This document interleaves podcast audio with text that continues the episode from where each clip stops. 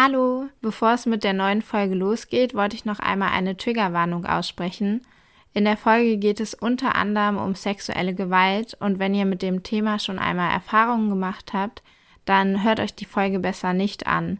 In den Show Notes findet ihr außerdem Hinweise auf Anlaufstellen, an die sich Betroffene wenden können. Und jetzt viel Spaß mit der Folge.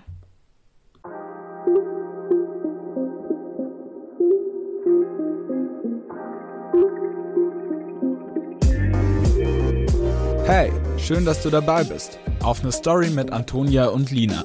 Dein Podcast zu Büchern und Themen, die bewegen. Themen aus Gesellschaft, Politik und dem Leben.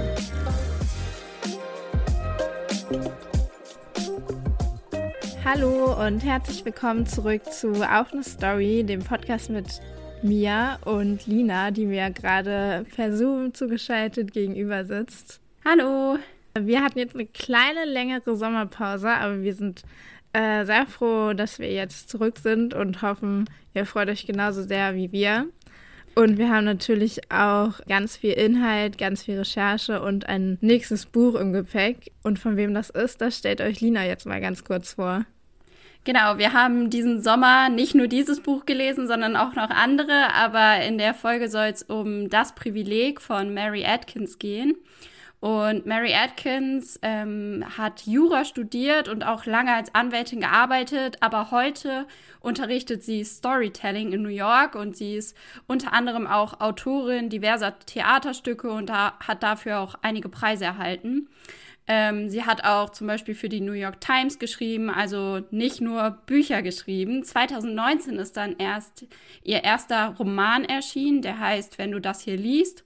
Und dann hat sie noch neben Das Privileg ein weiteres Buch geschrieben, Palm Beach heißt es. Genau, und äh, wir besprechen heute ihr Buch Das Privileg, wie Lina gerade schon gesagt hat. Das ist Anfang dieses Jahres herausgekommen. Also wirklich ein noch sehr neues Buch. Und im Mittelpunkt der Geschichte stehen die drei Frauen Annie, Bea und Steya. Und Annie und Bea studieren beide an der Carter University, also das Buch spielt in den USA. Und Steya arbeitet in einem Campus-Café dieser Universität. Und zu Beginn der Story kennen die drei sich auch nicht, aber das wird sich im Laufe der Geschichte noch ändern. Im Zentrum der Geschichte steht eigentlich, dass Annie ähm, den wohlhabenden Studenten Tyler kennenlernt. Aber nach einer Party gibt es einen Vorfall zwischen den beiden und sie zeigt ihn schließlich wegen eines sexuellen Übergriffes an. Und mit der Zeit werden auch Bea und Steya in diesen Fall verstrickt. Genau, das ist eigentlich so die Grundlage der Geschichte und viel mehr äh, wollen wir auch gar nicht verraten. Im Zentrum des Romans steht aber auch die MeToo-Bewegung.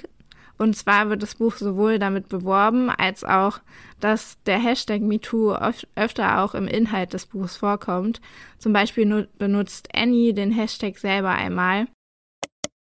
Hallo, hier ist nochmal ein kleiner Beitrag aus dem Off. Ich möchte euch nämlich nochmal ein paar Infos zum Hashtag MeToo geben und wie der eigentlich entstanden ist. Große Bekanntheit hat der Hashtag bekommen, weil es im Jahr 2017 Enthüllungen um Fälle von sexuellen Missbrauch durch den US-amerikanischen Filmproduzenten Harvey Weinstein gab.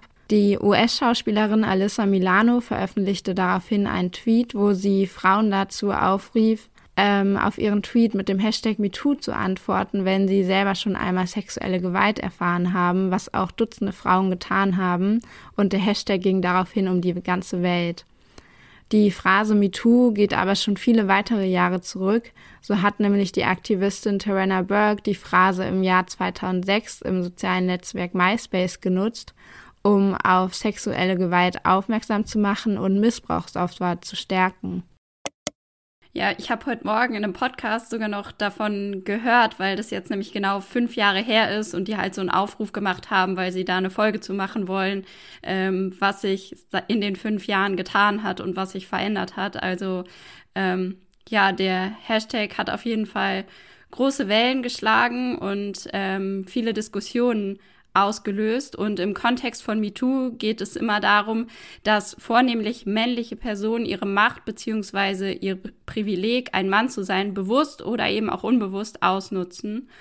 Und im Buch wird nicht nur dieses Privileg thematisiert, sondern noch ein paar weitere. Und ähm, wir wollen nicht nur ähm, eben auf das Thema der sexuellen Übergriffe eingehen, sondern eben auch auf andere Privilegien. Und wir wollen darüber sprechen, was Privilegien überhaupt sind, wie wir damit umgehen und wie wir unsere Privilegien auch einsetzen können. Zunächst erstmal eine kleine Definition, was Privilegien eigentlich so sind. Und ähm, man kann juristisch sagen, dass es häufig einfach Vorteile sind, die der Staat bestimmten Gruppen gewährt, zum Beispiel Beamten oder so. Ähm, aber in unserem alltäglichen Sprachgebrauch sind es Vorteile, die manche Menschen von Geburt an haben, also zum Beispiel ihre Hautfarbe, wohlhabende Eltern und so weiter und so fort. Und ich fand es ganz spannend, dass ich bei meiner Recherche öfters über den französischen Soziologen Pierre Bourdieu gestoßen bin. Ähm, und der hat vor 40 Jahren ein Buch veröffentlicht, das heißt Die feinen Unterschiede. Und darin geht es sozusagen um unterschiedliche Startvoraussetzungen, die jeder von uns hat. Und ähm, er spricht dort von verschiedenen Arten von Kapital, mit denen Menschen ins Leben geht. Und ich finde dieses das eigentlich so gut. Also für mein Verständnis, was ich unter Privilegien auch verstehe, dass es irgendwie häufig Dinge sind, mit denen wir ins Leben starten, wofür wir gar nicht mal unbedingt vielleicht was können, sondern die einfach uns angeboren sind oder die uns einfach von Beginn unseres Lebens an gegeben sind. Und das kann zum Beispiel ökonomisches Kapital, kulturelles Kapital, soziales Kapital, symbolisches Kapital, äh, ja, sein. Also unter symbolischem Kapital versteht man zum Beispiel den Lebensstil und Chancen, die er einem bietet. Und dieses Kapital gibt einem dann das Gefühl, berechtigt zu sein, bestimmte Dinge zu tun oder zu machen, also sich einen bestimmten Raum einzunehmen oder Zeit für irgendwas zu nehmen.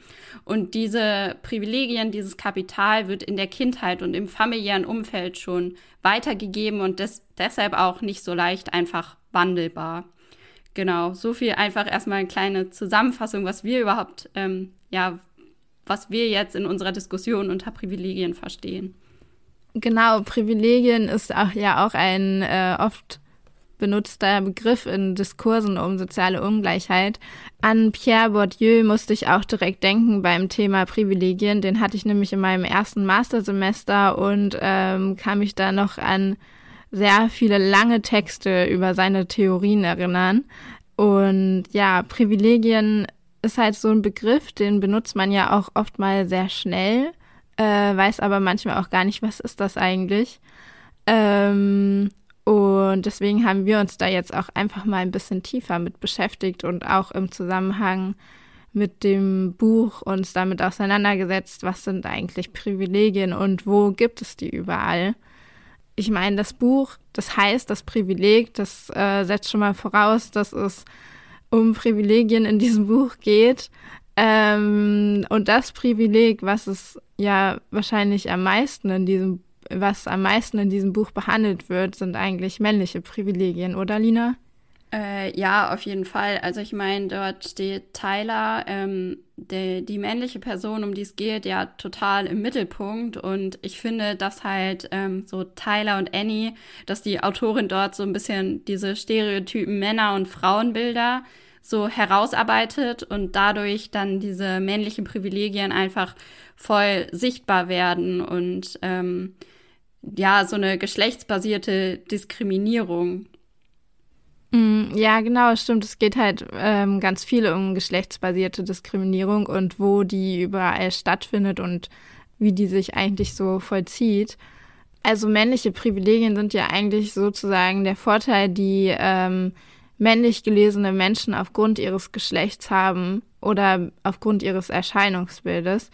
Ähm, und wenn ich jetzt so an männliche Privilegien denke, dann ähm, denke ich daran, dass die ja in den unterschiedlichsten Bereichen der Gesellschaft auftreten. Zum Beispiel in medizinischer Versorgung, wenn man allein schon mal daran denkt, dass es ja keine Pille für den Mann gibt, wenn es um Verhütung geht. Ähm, in Städteplanung äh, treten männliche Privilegien auf, zum Beispiel in nicht beleuchteten Straßen oder Unterführungen, die besonders für Frauen gefährlich sind und auch in der Produktentwicklung ja von Sachen, die wir ja in unserem ganzen Alltag nutzen, aber auch zum Beispiel von Drogerieprodukten etc., da tauchen ja immer wieder männliche Privilegien auf.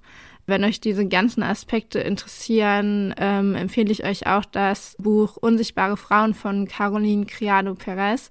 Da geht es nämlich um den Gender Data Gap. Aber jetzt mal weg davon, weil das ist nochmal ein Thema, was äh, ganz viel aufmacht, ist ja Schwerpunkt männliche Privilegien im Buch ja eigentlich sexuelle Gewalt und auch männliche Privilegien im akademischen Umfeld, also im College, im Universitätsumfeld. Und da wollte ich dich fragen, ob du eigentlich schon mal männliche Privilegien in deinem Universitätsumfeld gespürt hast. Also mir gegenüber jetzt nicht. Ähm, ich finde, es ist bei uns auf jeden Fall an der Hochschule eigentlich ja voll gut ausgeglichen und da spielt das Geschlecht eigentlich keine Rolle. Aber zum Beispiel ähm, habe ich letztes Semester einen Artikel über, ähm, ja, wir hatten auch das Thema Gleichstellung und äh, da haben wir einen Artikel geschrieben über den Gender Care Gap und ähm, ein Interview geführt zu Frauen in der Gründerinnen-Szene. Und dazu haben wir ein Reel gemacht, wo wir so ein paar Facts und Fragen zu ähm, Gleichstellung an unserer Hochschule gemacht haben. Und da sieht man einfach, ich kann dir die genauen Zahlen jetzt nicht mehr sagen, aber das ist einfach deutlich mehr männliche Dozenten sind, als es Dozentinnen sind, ähm, dass man da auf jeden Fall so ein, so ein Ungleichgewicht sieht, was sich dort irgendwie noch verteilt, so wie das einfach allgemein ja auch bei Frauen und Männern in Führungspositionen ist. Da gibt es natürlich äh, immer mehr einen Wandel, aber ja, es ist doch immer noch so, dass ja deutlich mehr Männer in Führungspositionen sind als Frauen. Wie ist das bei dir? Hast du das selbst schon mal irgendwie persönlich erlebt? Also ich glaube, ich spüre männliche Privilegien auch persönlich jetzt in meinem Uni-Umfeld eher wenig, weil ich halt auch einfach einen Studiengang studiere, der halt sehr weiblich geprägt ist. Also die überwiegende Anzahl bei uns sind äh, Frauen, die, der Studierenden und ähm, auch meine Professorinnen sind zu einem, ich habe jetzt keine genauen Zahlen, aber vom Gefühl her würde ich sagen, ausgeglichenen Anteil äh, Frauen. Und ich finde es auch interessant, dass du das sagst, dass ja, dass es deutlich mehr männliche ProfessorInnen an, im akademischen Umfeld gibt, weil ich zum Beispiel merke, dass äh, mir das total viel gibt, wenn ich ähm, weibliche ProfessorInnen haben, alleine von der Repräsentation her und alleine auch so vom Vorbildcharakter her, weil ähm, ich dann zum Beispiel sehe, dass es sich lohnt, als Frau in die Forschung zu gehen oder dass ähm, ich auch manchmal das Gefühl habe, dass die weiblichen Professoren in, in meinem Feld, was ich jetzt zum Beispiel studiere, auch viel mehr auf solche ähm, feministischen Themen eingehen, die mich dann auch total interessieren. Deswegen äh, finde ich das total interessant, dass du sagst, dass es immer noch mehr, ähm, deutlicher mehr männliche als weibliche ProfessorInnen gibt. Aber was mir auch aufgefallen ist, dass ich sogar mittlerweile Verbesserungen spüre, was männliche Privilegien angeht, weil es bei uns an der Uni zum Beispiel mittlerweile kostenlos verfügbare Menstruationsprodukte gibt, was ja nicht mal ein weibliches Privileg ist, dass es die gibt, sondern was ja einfach sozusagen ein Grundrecht sein sollte, wie dass es immer Toilettenpapier gibt. Und das finde ich zum Beispiel ist eine, eine deutliche Verbesserung in meinem Umfeld jetzt, was männliche Privilegien angeht. Ja, auf jeden Fall voll die coole Sache. Ähm, ich finde, äh, also soweit ich weiß, gibt es das bei uns nicht. Habe ich noch nirgendwo gesehen. Das wäre eigentlich mal eine coole Sache, wenn sie das irgendwie ändern würden. Das finde ich auf jeden Fall cool. Ich finde auf jeden Fall jetzt, das ist jetzt nicht im Uni-Umfeld, aber mir fällt es in immer mehr Restaurants auf, ähm, mhm. dass dort kostenlose Periodenprodukte stehen und da irgendwie Rücksicht genommen wird. Also ich finde immer, ähm, und das ist vielleicht auch nochmal eine Sache, um auf den Hashtag MeToo zurückzukommen kommen. Ich kann jetzt nicht genau beurteilen, ob dadurch sich Dinge verändert haben, aber wenn Dinge eben angesprochen werden und darüber diskutiert wird und es an die Öffentlichkeit gerät, so wie eben auch die Sache mit den kostenlosen Periodenprodukten, dass sich dann immer mehr irgendwie kleine Dinge ändern. Also keine Riesenveränderung und von heute auf morgen ist alles gut, aber dass immer wieder mehr Kleinigkeiten sich einfach zum Positiven ändern. Ja, ja, voll. Äh, also ich weiß jetzt nicht genau, wie das dazu gekommen ist, dass es an meiner Uni jetzt die plötzlich kostenlos gibt, aber ich würde jetzt mal behaupten, dass ohne dass es zur Ansprache gekommen ist, es nie umgesetzt worden wäre. Ja, ja.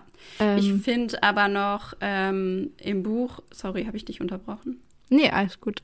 Ähm, ich finde im Buch, dass dort aber auch noch deutlich wird, dass eben diese Position des Mannes häufig auch dann eine objektivierende und respektlose Sichtweise auf Frauen eben ähm, ja bewirkt und dass einige Männer ihre Position auch schamlos ausnutzen. Und ich meine, der Fall zwischen Annie und Tyler, das ereignet sich irgendwie im Alkoholzustand, ähm, nach einer Party und so. Und ich weiß nicht, aber wie es dir da so geht, aber ähm, vielleicht kennst du das auch, dass man halt eben, wenn man auf so einer Party ist und da sind viele Typen und die haben Alkohol getrunken, sind da am Rumtanzen und dann rutscht die Hand doch mal hierhin und dahin irgendwie aus und dass das dann doch häufig irgendwie schon mal passiert, dass da Männer einfach ihre, ja, ihre Position irgendwie ausnutzen. Ja, da habe ich im Bezug aufs Buch äh, ganz viel drüber nachgedacht. Also Objektifizierung des weiblichen Körpers und auch, dass sowas wie Po-Grabscher im Club oder auch Catcalling, also das Hinterherrufen von anzüglichen Kommentaren auf, bezogen auf den weiblichen Körper, ähm, dass das ja für uns sozusagen eigentlich zum Alltag gehört. Also mhm. ich habe das Gefühl, seit ich, weiß nicht, die Pubertät durchgemacht habe, äh, seitdem erlebt man sowas und das ist eigentlich ja schon fast gar nicht mehr also, dass man das ja viele Jahre, so gefühlt als junges Mädchen ja auch, seitdem man feiern gehen kann, auch immer einfach so hingenommen hat, weil man dachte, ja, passiert halt. Also, das äh, wird im Buch ja auch voll wiedergespiegelt, diese Objektifizierung und sowas alles. Und ähm, auch, dass es Menschen gibt, die ihre Privilegien einfach auch zu, ihrer, zu ihrem eigenen Vorteil nutzen und nicht darüber nachdenken, was es für die andere Person zu bedeuten hat. Ja, ja.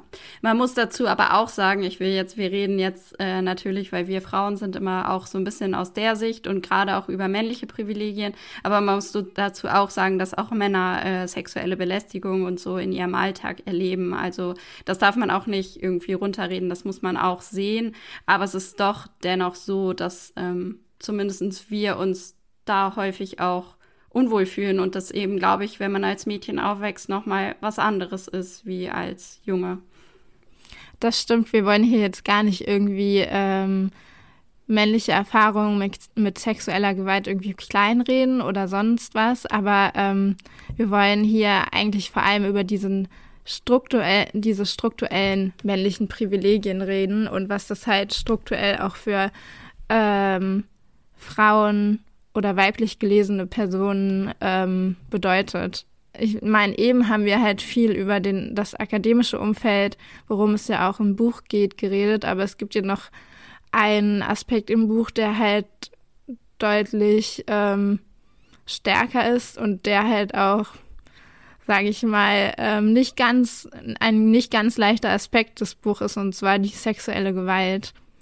Und hier mal auch noch mal ein kleiner Trigger, wenn ihr mit dem Thema schon mal in Berührung gekommen seid oder euch das Thema triggert, dann würde ich sagen, solltet ihr das Buch nicht lesen oder ähm, das Buch, ja, halt mit Vorsicht lesen.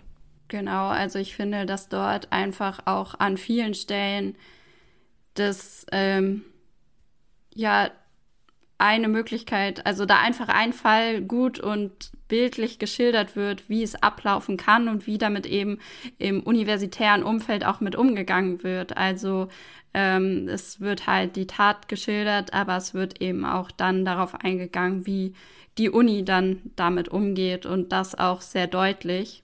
Ähm, genau, also da wird das wirklich gut beschrieben, finde ich, in dem Buch. Ja, total. Also ich finde, ähm es geht ja auch nicht nur darum, also es geht ja auch nicht um diese bloße Handlung von sexueller Gewalt, es geht in dem Buch ja auch vor allem darum, ähm, was passiert danach, was passiert, wenn du das anzeigen willst, wie äh, ist es für Opfer, wenn ihnen nicht geglaubt wird und, und es geht ja auch vor allem um die Frage, welche Konsequenzen gibt es eigentlich und welche Konsequenzen sind angebracht. Und was und das Buch gibt da ja auch nicht wirklich was vor, sondern schildert einfach diesen Fall rund um Annie. Mhm. Ja, genau, genau, ja. Das Ding ist, ähm, zum Beispiel, ich habe jetzt äh, noch nie diesen Art von sexueller Gewalt erlebt, die Annie erlebt hat. Das heißt, ich kann natürlich jetzt nicht nachvollziehen oder nicht sagen, wie gut ihr Fall jetzt beschrieben wird, be beziehungsweise wie gut ihr, ihr Innenleben da auch beschrieben wird, weil ich es einfach persönlich gar nicht sagen kann, wie man sich da dann fühlt. Ich glaube, das ist auch einfach eine Sache, ähm, dass sich da ja natürlich wie in vielen Dingen auch jeder irgendwie unterschiedlich fühlt und dass ähm, da sich jetzt eine Person vielleicht gut repräsentiert fühlen kann und eine andere sagt, hm, das ist aber eigentlich voll unwahr dargestellt. Ähm, ich habe da anders gefühlt. Insofern kann man da, glaube ich, das nicht verallgemeinern und da irgendwie können wir schlecht sagen, ob das jetzt gut dargestellt ist oder nicht gut dargestellt ist. Ja. Ja, das stimmt. Aber worüber wir äh, ja trotzdem reden können, ist, ähm, was die Gefahr von sexueller Gewalt ja auf unser Leben für Auswirkungen hat. Also ich habe zum Beispiel im Laufe des Buches auch viel darüber nachgedacht, was es mit mir macht, dass äh, es einfach für Frauen diese Gefahr gibt. Und ich habe darüber nachgedacht, zum Beispiel, dass äh, deutliche Auswirkungen darauf hat, hat, wie ich mich zum Beispiel im öffentlichen Raum bewege. Zum Beispiel äh, gehe ich einfach nachts wirklich sehr ungern alleine nach Hause, sei es von Partys oder wenn ich einfach bei Freundinnen bin. Das muss auch nicht nachts um halb drei sein, es kann auch schon nachts um zehn oder elf sein. Ich weiß auch von anderen Freundinnen, dass es, äh, ich viele Freundinnen habe, denen das, also für die das kein Problem ist. Ich glaube, das ist auch etwas sehr Persönliches. Aber mir macht es zum Beispiel relativ viel Angst, nachts im Dunkeln unterwegs zu sein. Und ich schränke mich dann teilweise sogar auch dabei ein, äh, was ich abends unternehme. Ja, auf jeden Fall. Ich finde, das führt auch so ein bisschen dazu, dass man dann vielleicht im Sommer irgendwie länger unterwegs ist, mehr draußen ist und im Winter dann eher doch mal zu Hause bleibt oder sich eben nur bei jemandem trifft und dann vielleicht sogar da schläft, damit man dann nachts im Dunkeln nicht mehr nach Hause gehen muss. Oder immer auf jeden Fall abklärt, dass man halt noch irgendwie mit einer Freundin, die in der Nähe wohnt oder so, dann äh, nach Hause geht und halt bloß nicht alleine. Also ich finde diese Auswirkungen spüre ich schon. Oder halt, wenn man dann merkt, okay, da steht irgendwie eine Gruppe von Typen auf der einen Straßenseite und die stehen da so, keine Ahnung, von einem Restaurant oder so. Ich, ich fühle mich dann immer nicht wohl, wenn ich da zwischendurch gehe, so. Und dass es mir dann häufiger schon passiert ist, dass ich einfach die Straßenseite gewechselt habe, weil ich mich dann unwohl fühle. Ja, total. Ich meine, der, die Nachricht, ich bin gut zu Hause angekommen, ist ja auch einfach gang und gäbe für uns. Also das ist was, was man irgendwie gefühlt macht, seitdem man allein unterwegs ist abends. Mir ist das auch immer wichtig, dass meine Freundinnen mir die Nachricht auch schicken. Mhm. Ich kenne das zum Beispiel auch von äh, meinem Freund, dass es halt für viele männliche Personen in meinem Umfeld halt einfach kein Thema ist, dass du, dass es dir egal ist, um also wie hell es draußen ist oder welche Uhrzeit es ist, dass du dich immer draußen bewegst und auch, wo du dich gerade bewegst. Ähm, und ich würde sagen, das ist schon ein klar identifizierbares männliches Privileg. Ja, ja, auf jeden Fall. Doch. Ähm, Im Buch geht es ja vor allem um männliche Privilegien, aber es werden auch sehr viele andere Privilegien angesprochen, was schon mal darauf hindeutet, dass es einfach sehr viele Privilegien gibt, dass unterschiedliche Menschen auch unterschiedliche Privilegien haben. Ähm, und ich, also ich würde sagen, das größte andere Privileg, was im Buch behandelt wird, sind eigentlich ökonomische Privilegien, oder? Also wenn man allein bei der Person Tyler bleibt, äh, sieht man ja, dass er im Buch nicht nur Vorteile hat, weil er ein Mann ist, sondern weil seine Familie einfach auch viel Geld hat und viel Einfluss hat. Ähm, eben in diesem universitären Umfeld und er sich dadurch halt einige Vorteile verschaffen kann.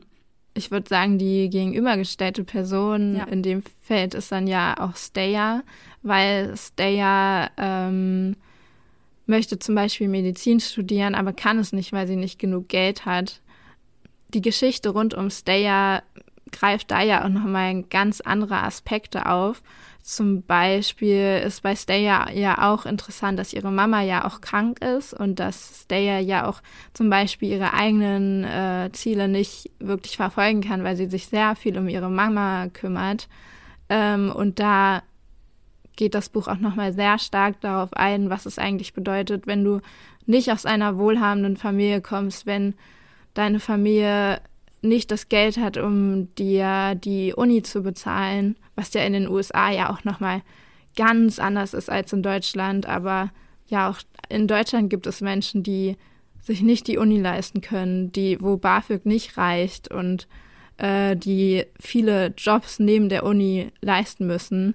Ja, und da kann auch, also selbst wenn du die Möglichkeit hast, irgendwie zur Uni zu gehen, aber nebenher viel arbeiten musst, dann bleibt die Uni auch einfach auf der Strecke und dann äh, hat es vielleicht auch Auswirkungen darauf, schaffst du es überhaupt, wie sind deine Noten, dann vielleicht Auswirkungen darauf, wie später, wie gut du später einen Job finden kannst. Also ähm, ich kann es nicht, den Unterschied jetzt zwischen Deutschland und den USA kann ich nicht so genau beurteilen, aber ich glaube, es ist so oder so einfach schwierig, wenn man aus ärmeren Verhältnissen kommt, äh, dass man dann auf jeden Fall mehr Anstrengungen aufbringen muss, um es eben zu schaffen.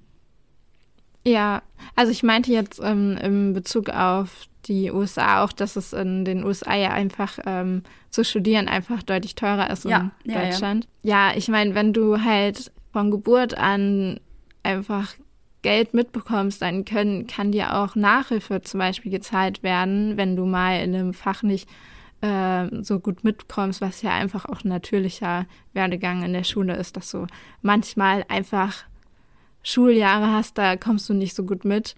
Und ähm, dann kann dir zum Beispiel Nachhilfe gezahlt werden oder auch wenn du einfach von deiner Familie her keine Nebenjobs haben musst, dann hast du auch Zeit, um dich nachmittags noch mit der Schule oder mit der Uni zu beschäftigen und zu lernen und generell auch Zeit für Dinge, die dir helfen, den Kopf mal abzuschalten, wodurch du dann wiederum ja auch viel mehr Zeit hast, dich dann wieder auf ähm, sowas wie Lernen zu konzentrieren. Das sind ja auch alles Auswirkungen, wo Geld dann eine große Rolle spielt und das sind ja dann auch alles einfach finanzielle Privilegien, die da stattfinden. Ja, ja, auf jeden Fall, ja. Ähm, und ein anderes Privileg, was auch im Buch angeschnitten wird, ist eigentlich das Privileg der Hautfarbe, also White Privilege, wo wir ja auch in Teilen ja auch schon in unserer letzten Podcast-Folge drüber geredet haben. Ich denke mal, Lina, du hast dich ja auch schon im privaten ja auch öfter schon mal mit White Privilege beschäftigt, oder? So wie ja ich auch. Ich kann in diesem Zusammenhang auf jeden Fall das Buch Was weiße Menschen nicht über Rassismus hören wollen, aber wissen sollten von Alice Hasters und Exit Racism Rassismuskritisch denken lernen von Tupoka Ogette empfehlen. Die habe ich in diesem Zusammenhang gelesen und finde beide da wirklich gut, um einfach ja mich selbst auch zu reflektieren und einfach zu schauen, okay, wo, wo denke ich vielleicht noch rassistisch, auch wenn ich das gar nicht möchte und auch eigentlich gar keine rassistischen Vorstellungen habe, aber weil das einfach so in unserer Welt, in unserem System irgendwie integriert ist, dass es immer wieder passiert. Ähm, genau, also ich habe mich da auf jeden Fall schon mit auseinandergesetzt. Und um nochmal kurz den Kontext zum Buch zu ziehen, ist ähm, Bea die dritte Person von den drei Frauen, die wir, äh, äh, die in dem Buch vorkommen, äh, ist nämlich die Tochter einer schwarzen Frau und eines weites, weißen Mannes und erlebt deshalb ähm, ja in ihrem Alltag auch Rassismus. Also damit ihr euch nicht wundert, wir schneiden das Thema nicht zu groß an, weil es ehrlich gesagt im Buch auch nicht so eine große Rolle einnimmt.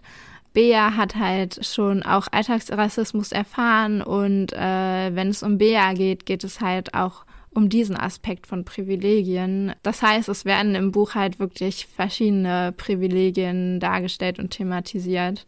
Genau, im Buch kommen einfach verschiedene Privilegien vor, aber man kann auch allgemein nochmal sagen, ähm, dass es auch das Privileg von ja bestimmten Religionen gibt, Bildungsniveau, eine sexuelle Orientierung, die Herkunft oder eine Behinderung.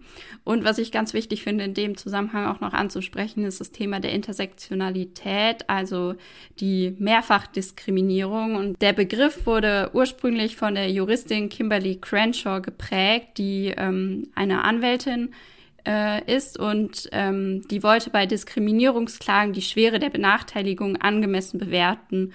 Und sie hat es dann so erklärt, dass eben Personen verschiedene diskriminierende Erfahrungen machen, also zum Beispiel rassistische Erfahrungen und gleichzeitig aber auch sexistische Erfahrungen, die sich gegenseitig verstärken. Und da können auch noch weitere ähm, Privilegien mit reinspielen und das ähm, ja, bedeutet einfach, jede Person ähm, erfährt ein unterschiedliches Maß an Diskriminierung aus unterschiedlichen Gründen, also aufgrund unterschiedlicher ähm, Privilegien anderer. Genau, und das beschreibt so ein bisschen den Begriff der Intersektionalität und das muss dabei, finde ich, auch immer gesehen werden, dass ähm, ja eine Person unterschiedlichen Diskriminierungen ausgesetzt ist und unter unterschiedlichen Privilegien leidet.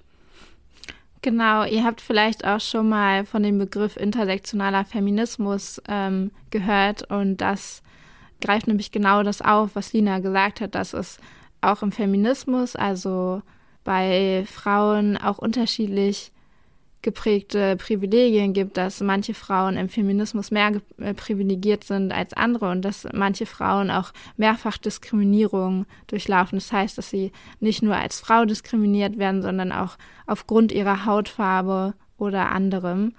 Und ich habe zum Beispiel das Gefühl, dass äh, Mary Atkins, dadurch, dass sie halt diese drei Frauen im Mittelpunkt ihrer Geschichte hat, auch genau einfach darauf eingehen will. Also ich finde, das Buch ist auch einfach durch Intersektionalität geprägt, dass es einfach unterschiedliche Lebensweisen gibt, Lebensgrundlagen, dass äh, Menschen aus unterschied unterschiedlichen Verhältnissen kommen und dass einfach das Leben immer an anders ist bei jedem Menschen und dass manche Menschen einfach andere Diskriminierungen durchleben als andere und das sieht man auch in den drei Hauptfiguren des Buchs, finde ich. Ja, ja, auf jeden Fall.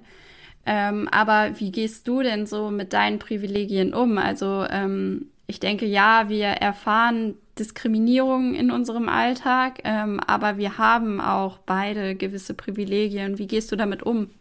Natürlich erfahre ich als Frau Diskriminierung in verschiedensten Bereichen, aber ich bin auch sehr privilegiert. Ich bin von meiner Familie her privilegiert und auch von meiner Hautfarbe. Das heißt, ich muss keinen Rassismus erfahren. Ich denke, das Erste, was ich mache, ist, dass ich mir diesen Privilegien bewusst geworden bin. Also ich habe mich im Zuge der Black Lives Matter Bewegung 2020 zum Beispiel sehr viel mit äh, White Privilege auseinandergesetzt, habe viel dazu gelesen und ich fand es auch schon fast beschämend, dass ich mich erst dann damit auseinandergesetzt habe, dass ich mich nicht schon viel früher damit auseinandergesetzt habe. Und was ich dann mache zum Beispiel ist, dass ich dieses Bewusstsein der Privilegien zum Beispiel auf äh, meine Wahlen bei zum Beispiel bei Bundestagswahlen oder Landtagswahlen oder was auch immer einfließen lasse. Also wenn ich zum Beispiel eine Partei auswähle, die ich wähle, dann berücksichtige ich, dass ähm, nicht meine Interessen als privilegierte Person berücksichtigt werden bei dieser Partei, sondern dass diese Partei auf unterschiedlichste Lebensformen eingeht und dass auch dieser Partei zum Beispiel bewusst ist, dass es Privilegien gibt in der Gesellschaft. Wie ist ja. das bei dir? Ja, auf jeden Fall. Ähm, ich finde auch, dass ein wichtiger Schritt erstmal dieses Wahrnehmen ist und auch das nicht klein zu reden. Ich glaube, viele Menschen fühlen sich in ihrem Selbstwertgefühl ein Stück weit bedroht, wenn ihnen gesagt wird, ja, äh, du hast das und das Privileg und versuchen das dann vielleicht auch klein zu reden. Ähm, ich glaube, da gibt es einige, weil das ja auch immer irgendwie ein eine Beschäftigung, also wenn ich mich mit meinen Privilegien beschäftige, dann ist es auch eine Beschäftigung mit mir selbst als Teil der Gesellschaft. Und ähm, ich finde es super wichtig, dass man es wahrnimmt und nicht kleinredet und auch einfach sieht, okay, wo habe ich vielleicht äh, diskriminierend gehandelt, ohne es überhaupt zu wollen. Also eben dieses Unbewusste auch wahrzunehmen und mich da zu hinterfragen. Ähm, Und dann eben, ja, wie du gesagt hast, ähm, auf jeden Fall kann ich mich bei vielen Dingen irgendwie politisch einsetzen, indem ich Petitionen unterschreibe, indem ich eben ja bestimmte Parteien bei Wahlen wähle, indem ich überhaupt wählen gehe. Ähm, aber auch andere Dinge wie Geld zum Beispiel, das kann man auch teilen und da irgendwie vielleicht mal nachzudenken, wo kann ich vielleicht mal was abgeben. Und einen wichtigen Punkt finde ich auch noch, dass man einfach Betroffenen zuhört und ihnen glaubt und denen dann auch den Raum gibt zu sprechen, weil ich glaube, das kann man auf jeden Fall auch tun und eben auch für sie zu sprechen, wenn sie selbst nicht sprechen können, wenn sie nicht die Kraft dazu haben, für sich selbst einzutreten, dass man dann ja mit ihnen an der Seite kämpft, ihnen nicht den Raum wegzunehmen, aber ähm, eben wenn sie Unterstützung brauchen, sie auch unterstützt. Ja, voll, voll wichtig, was du sagst. Da muss ich auch noch mal an unsere letzte Folge zurückdenken, wo wir äh, mit Hami gesprochen haben. Sie hat es nämlich am Ende auch noch mal gesagt. Also wenn ihr die Folge noch nicht gehört habt, hört da auf jeden Fall mal rein. Die ist auch sehr lohnenswert. Ja, das war jetzt ein sehr langes Gespräch über Privilegien. Ja. Aber wir wollen natürlich auch noch generell über das Buch sprechen ähm, und wie wir das Buch fanden. Genau. Äh, zum Thema Bücher noch kurz. Wir haben zwischendrin ja ein paar Buchempfehlungen gedroppt. Äh, da hätte ich auch noch eins zum Thema ähm, ja, männliche Privilegien oder ähm, die Nicht-Gleichberechtigung von Männern und Frauen. Und zwar lese ich das gerade und bin gerade so ungefähr bei der Hälfte, finde es aber schon ganz gut. Und zwar, wir sind doch alle längst gleichberechtigt von Alexandra Zykunov. Ähm, auch sehr lesenswert. Genau, kann ich empfehlen. Das kenne ich gar nicht, habe ich noch nie von gehört. Habe ich, äh, Hami hat es letzte Woche in ihrer Story empfohlen und dann bin ich in eine Buchhandlung gegangen, habe es gesehen und mir dann gekauft. genau. So schnell geht das manchmal mit den Buchempfehlungen. Genau. Ähm, ja, ach ja, ich bin äh, zwar auch noch nicht durch, aber ich lese gerade das äh, Ende des Patriarchats von Margarete Stokowski. Auch sehr lesenswert. Übrigens auch sehr witzig, weil Margarete Stokowski einen sehr witzigen Schreibstil hat. Aber ja, im Prinzip geht es auch genau um das Thema in dem Buch. Ja, okay, jetzt sind wir schon wieder abgeschweift. Zurück zu Das Privileg von Mary Atkins. Ja, wie fandest du das Buch? Wie hat es dir gefallen?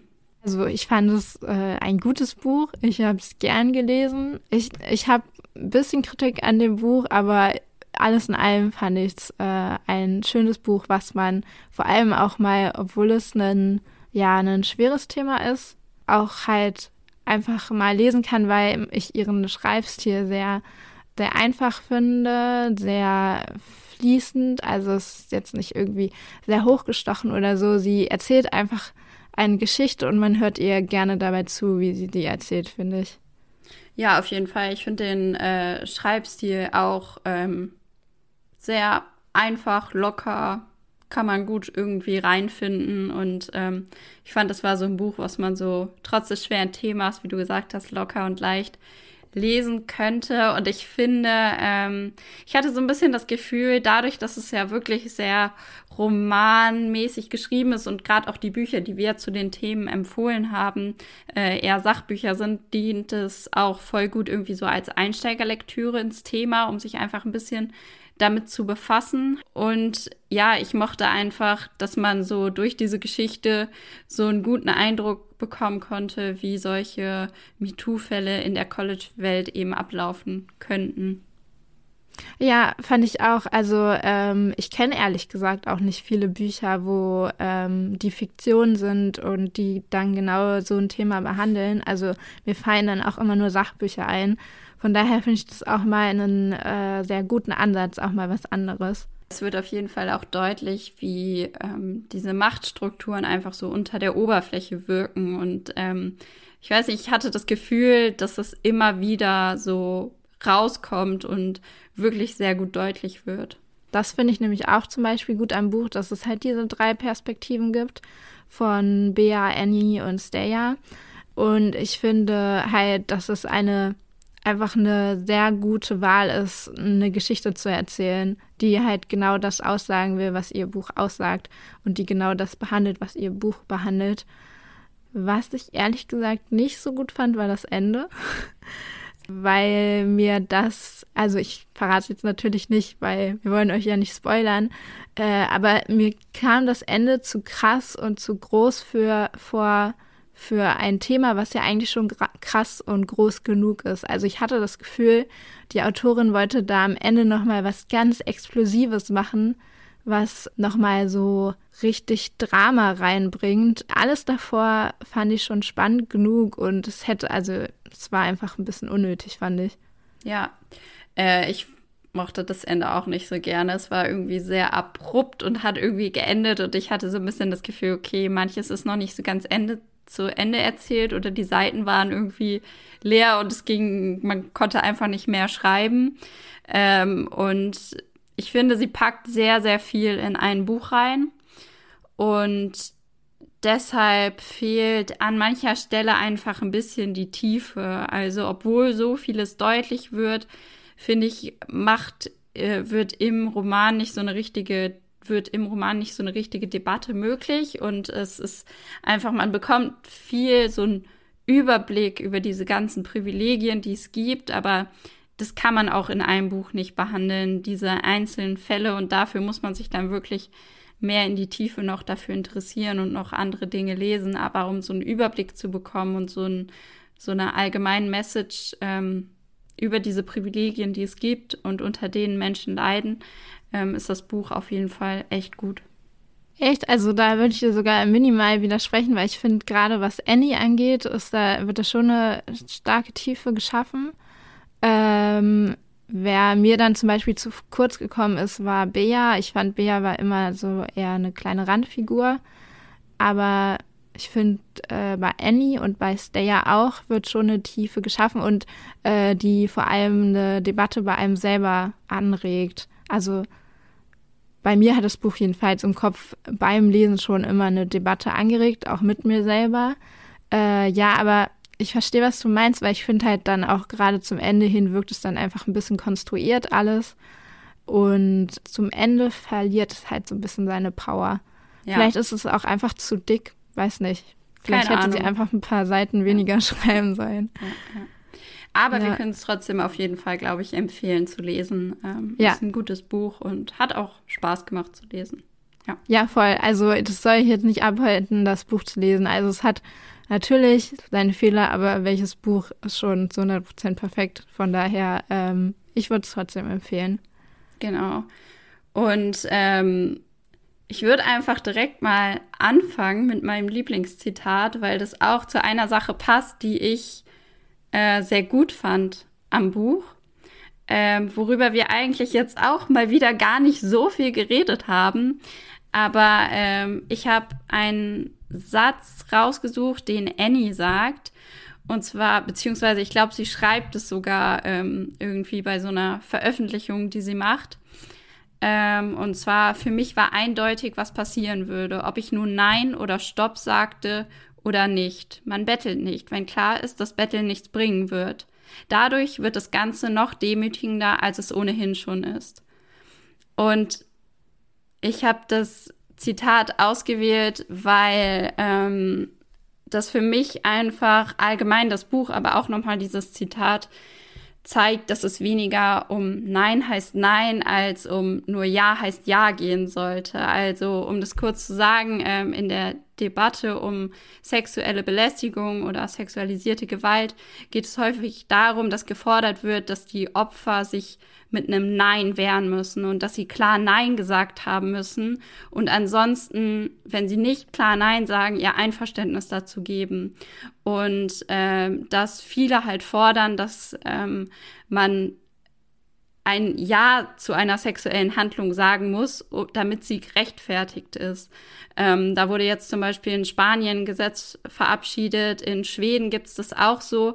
Und ich finde, das macht einfach das Buch nochmal sehr deutlich durch unterschiedliche Stellen. Ähm, ich habe mir da wirklich ein paar Sachen markiert, wo das einfach zeigt, okay, ähm, sie konnte sich vielleicht in dem Moment nicht richtig wehren oder sonst wie. Und ähm, ja, dass es einfach eher um das Ja gehen sollte als um das Nein.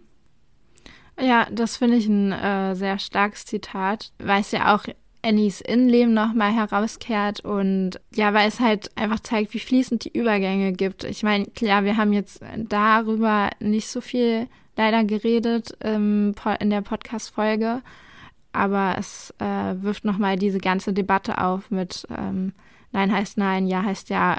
Äh, mein Lieblingszitat oder das Zitat, was ich mir jetzt am Ende rausgeschrieben habe, ist, äh, man weiß nicht, wo das Aber für die Tyler Brands dieser Welt steckt. Das steht relativ am Ende des Buches und ich würd, finde, es ähm, wird auch erst durch die Handlung des Buchs deutlich. Deswegen äh, gehe ich da jetzt gar nicht so sehr drauf ein. Ja, aber ich finde, es geht nochmal auf diesen Aspekt männliche Privilegien ein und rundet das Thema eigentlich ganz gut ab. Ja, auf jeden Fall ein gutes Zitat. Ähm, ich kann mich an die Stelle im Buch erinnern. Das ist wirklich ähm, auch gut gewählt. Ja, das war es jetzt auch schon von Auf eine Story und von dieser neuen Podcast-Folge. Äh, wir hoffen natürlich, sie hat euch gefallen. Wir hoffen, ihr konntet viel mitnehmen. Ähm, und ihr könnt uns, wenn ihr noch Gedanken zu dem Thema habt oder den verschiedenen Themen, die wir heute angerissen haben, ähm, könnt ihr uns natürlich auch schreiben. Am besten über Instagram. Da haben wir nämlich einen Instagram-Account, der heißt auch auf eine Story.